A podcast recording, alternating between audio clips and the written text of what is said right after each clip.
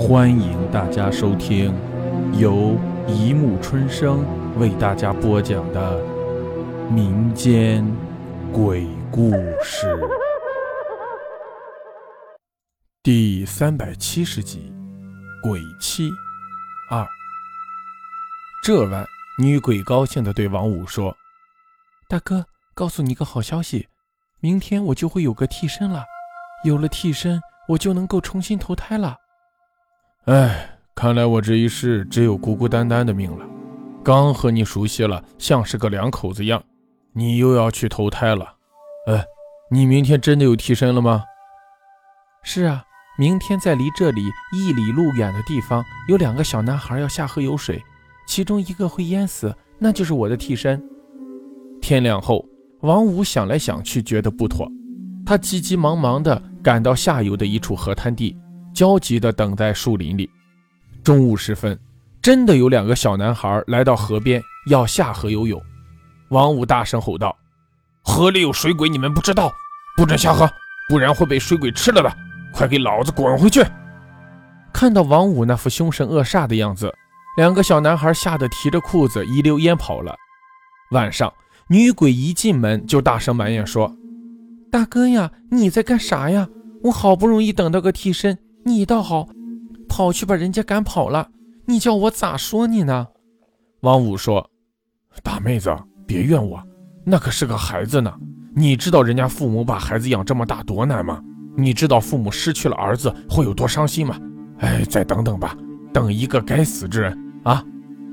过了几天，女鬼又对王五说：“大哥，我不能陪你多久了。”明天有一个中年男人，还是在上次小孩玩水的地方洗澡，他就是我的替身了。王五也说不清是为了什么，他又来到那河滩边的小树林里，一直等着。又是中午时分，一个男人来到了河边，正要脱衣服下河，王五叫住了他。王五问：“你家里还有啥人啊？”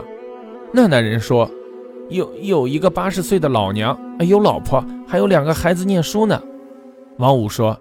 那你趁早不要下河了，这河里有个水鬼正要找替身，信我的话，快回去吧，我不会害你的。你也许认识我，我就是百度的王五。男人赶紧穿上衣服说：“认认识你，你是个好人，你不会骗我的。我我现在就回家，谢谢大哥的救命之恩。”这天晚上，女鬼的火气更大了。大哥，你干嘛要这样对我呢？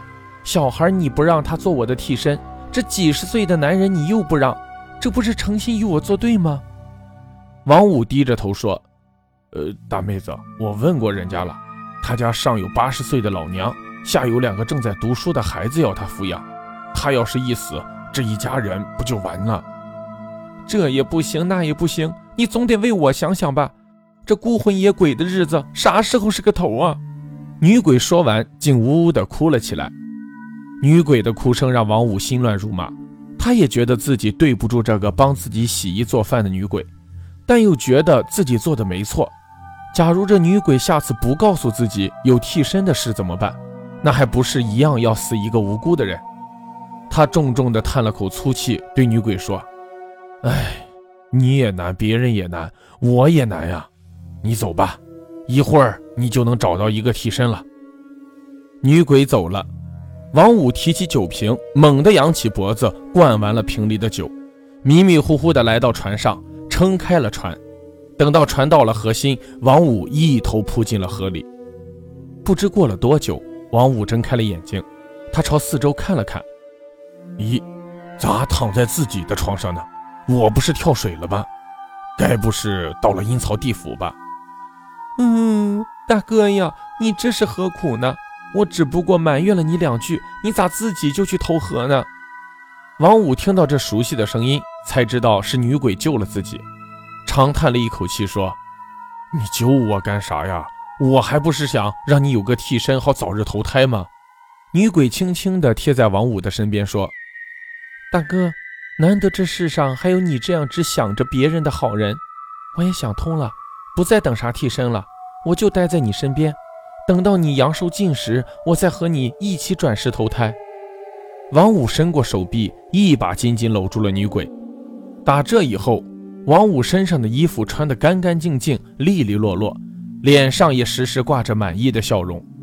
过河的人问：“王五，你是不是勾搭上什么女人呀？看你成天笑得嘴都合不拢，说给我们听听。”王五只是笑笑说：“啊，哪有那事？”